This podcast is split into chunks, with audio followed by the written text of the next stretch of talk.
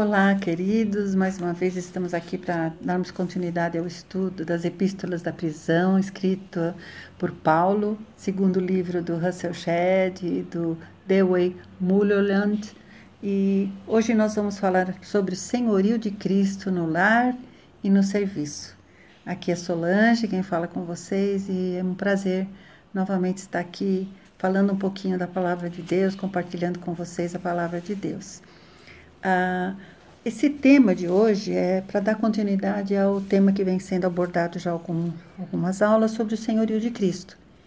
E o texto de hoje, ah, especificamente, vai nos ensinar sobre como devemos nos portar em relação ao, ao senhorio de Cristo no lar e no nosso serviço, no nosso trabalho. Primeiramente, quero lembrar o que foi já salientado nas aulas anteriores, a, no próprio texto de Colossenses, quando Paulo nos advertiu sobre as práticas na vida daqueles que foram transformados pela morte e ressurreição de Cristo Jesus.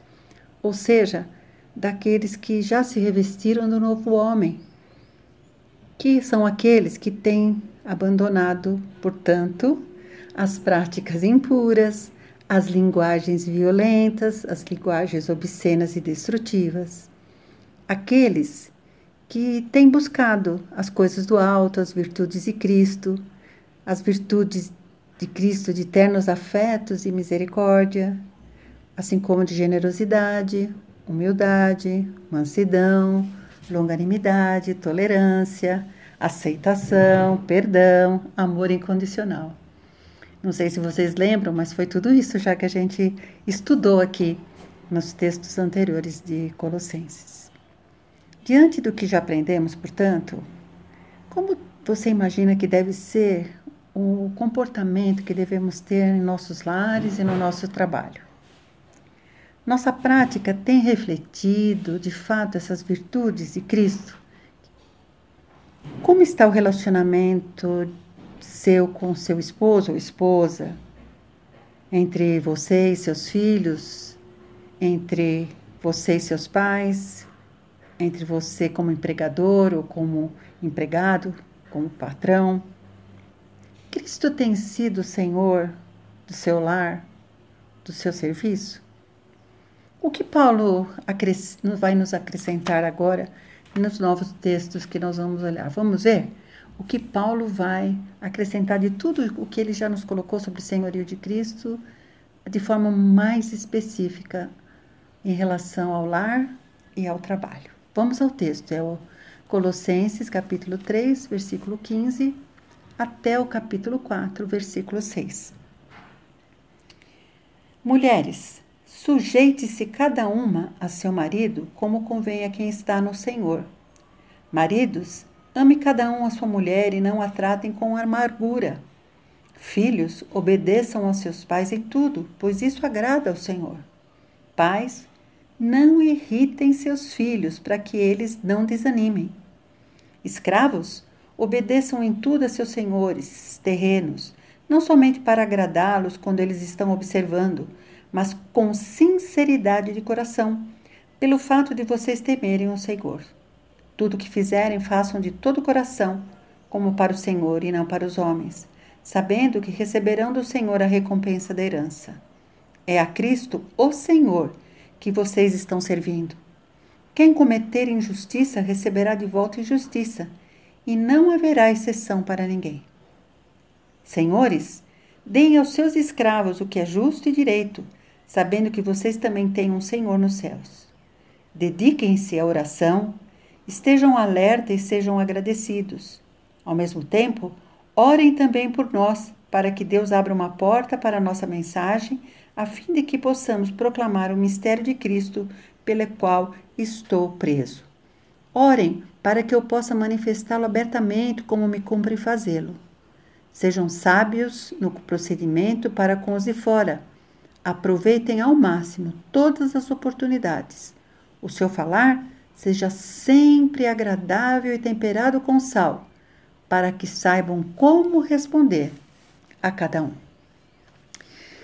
No versículo 18, o texto da versão que acabo de ler, que é a versão NVI, fala: mulheres sujeitem-se a seus maridos como convém a quem está no Senhor.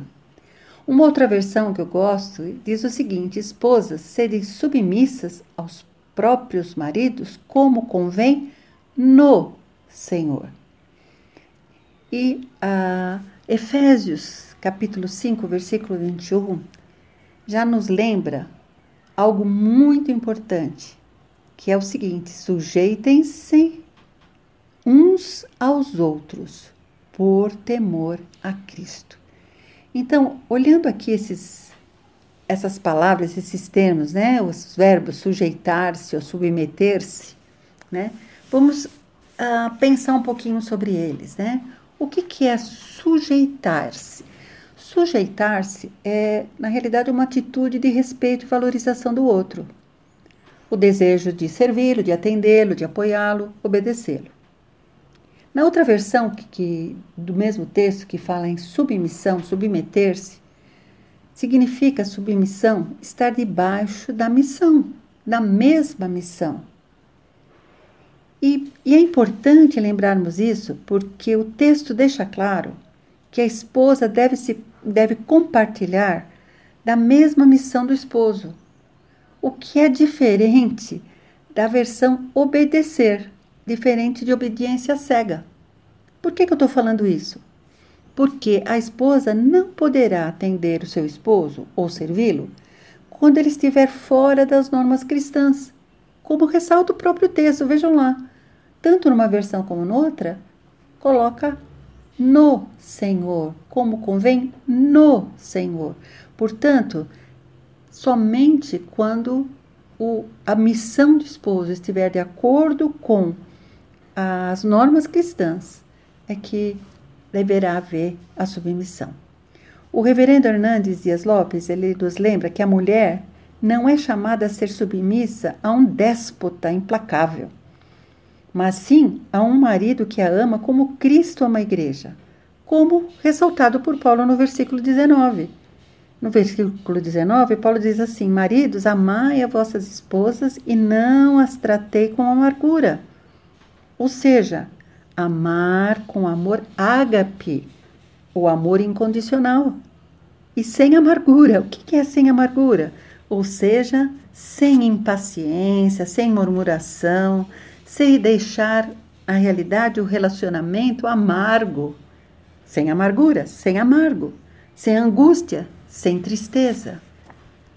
Efésios, capítulo 5, versículo 28, lembra que os maridos devem amar a esposa como ama o seu próprio corpo. E que o homem que ama a sua esposa ama na realidade a si mesmo.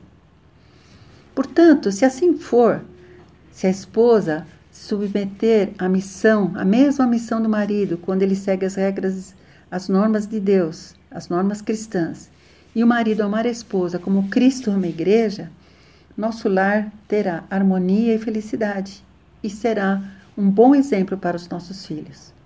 É? E o texto seguinte fala dos filhos. O versículo 20, Paulo afirma que os filhos devem obedecer os pais em tudo, pois fazê-lo é grato diante do Senhor. Os filhos devem aprender no lar a serem obedientes, pois assim haverá no futuro uma forma natural de observar e obedecer os mandamentos do Senhor.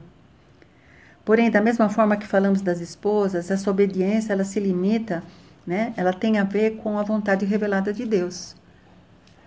Os, os filhos, né, devem obediência aos pais, desde que os pais não contrariem a vontade revelada de Deus. Em Êxodo 20, versículo 12, que é o texto dos Dez Mandamentos, a palavra usada uh, não é obedecer, mas honrar. Honre seu pai e sua mãe, assim você terá longa e plena vida longa e plena, desculpe, na terra que o Senhor, seu Deus, lhe dá. Honrar é amar, respeitar, cuidar, proteger. Portanto, é mais do que apenas obedecer. Vejam, é amar, esse amor ágape, o amor incondicional, respeitar, cuidar, proteger. Esse é o papel dos filhos. Mas os pais também devem cuidar de seu relacionamento com os filhos, como Paulo alerta no versículo 21. Pais, não irritem seus filhos para que eles não desanimem. Vejam que interessante. Ou seja, os pais não devem ser déspotas, não devem agir com autoritarismo. São autoridades? Sim, são autoridades sobre seus filhos, mas a autoridade se exerce com paciência e com longanimidade. Lembrando que ser autoridade é estar a serviço de alguém, é servir. E ser autoridade no lar é servir o lar, de forma que os filhos cheguem à maturidade física, intelectual e espiritual. Os pais são devem ser agentes abençoadores de seus filhos, ou seja, os que vão transmitir a eles a mensagem verdadeira de Deus, a mensagem verdadeira da identidade e do destino, quem eles são e para onde eles vão. Como descrito no Salmo 139, dos versículos 13 a 15.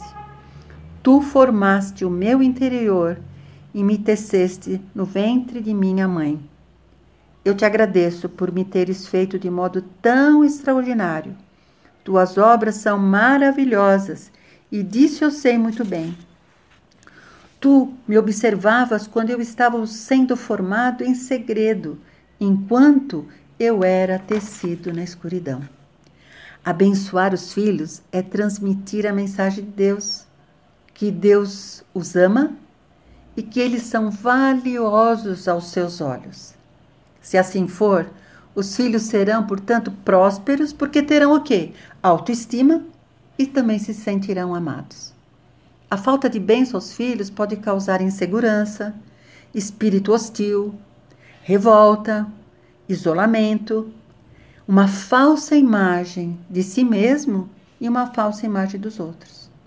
Os pais devem, portanto, exercer sua autoridade com amor, longanimidade e com a responsabilidade de abençoá-los e discipliná-los da mesma forma que Deus faz com seus filhos. Pois Deus corrige quem ama, para que se torne participante da sua santidade, conforme o texto de Hebreus, capítulo 12. Em Provérbios, capítulo 13, versículo 24, a palavra de Deus diz o seguinte: quem não corrige os filhos mostra que não os ama. Quem ama os filhos se preocupa em discipliná-los. Não podemos, como pais, ter medo de discipliná-los para o próprio bem e futuro deles. Mas isso sempre, como lembrou Paulo nos textos que vimos, sem irritá-los, ou seja, sem que eles que os leve a desanimar e a se rebelar.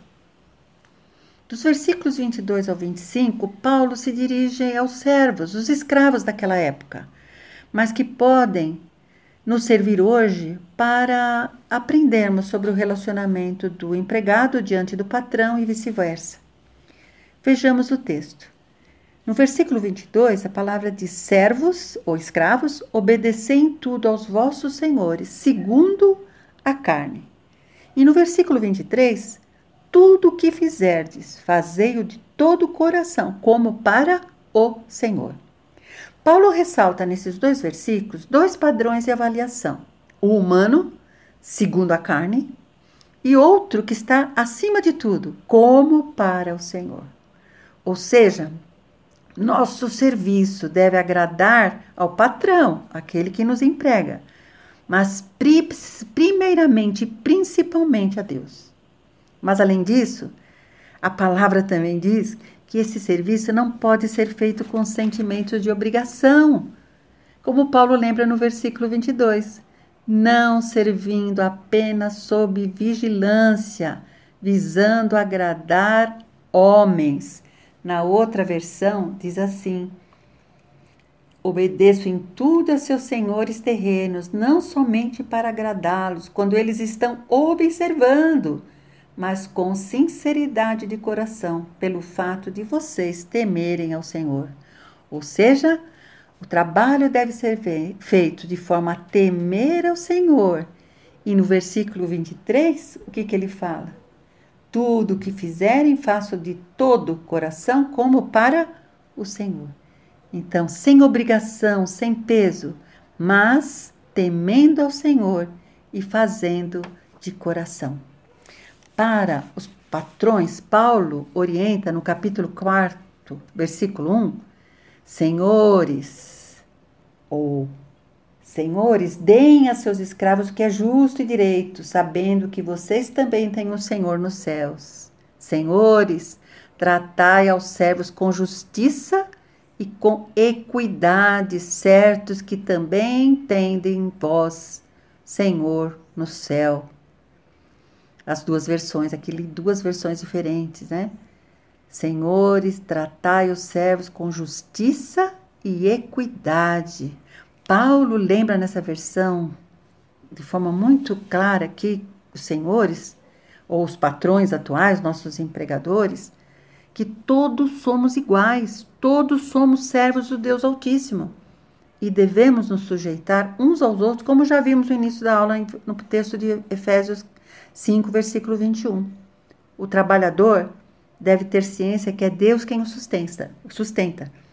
O patrão de que é, o patrão de que é Deus quem permitiu que ele estivesse nessa posição. Então, o trabalhador tem que ter ciência de que quem o sustenta é Deus.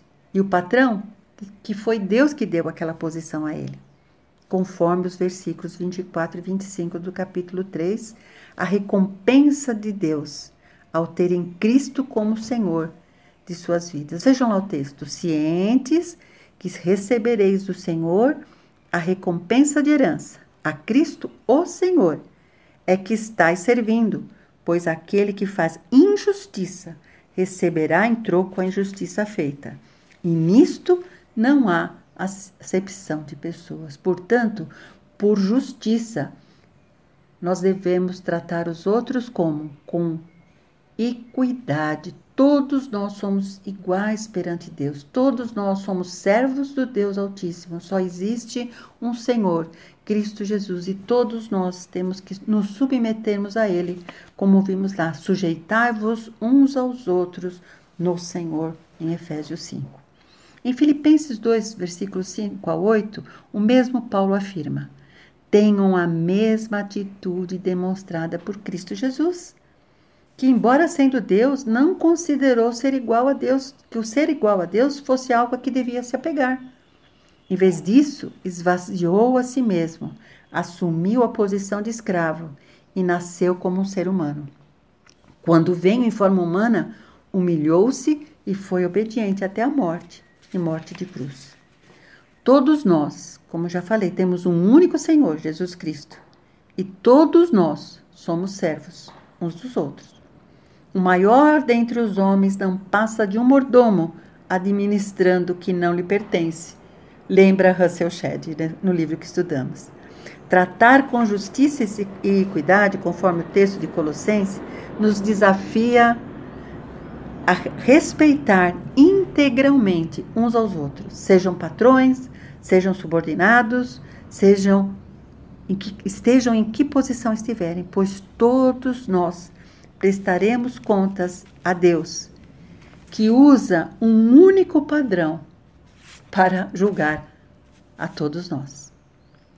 Os demais versículos do capítulo 4 nos admoesta, primeiro, a perseverar em oração. Vejam lá. Perseverar na oração, vigiando com ações de graça. Ou seja, orar sem cessar. Vigiar. Vigiar ou seja, não ser desligado, não estar disperso, estar ligado, estar acordado, estar bem desperto.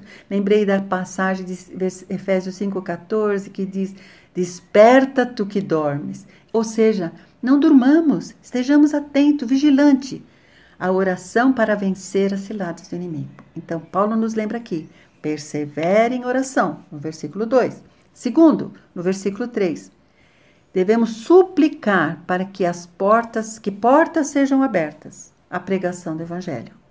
Vejam lá o texto: suplicai ao mesmo tempo também por nós, para que Deus nos abra a porta à palavra, a, fim de falarmos do ministério de Cristo pelo qual estou algemado, para que eu o manifeste como devo fazer.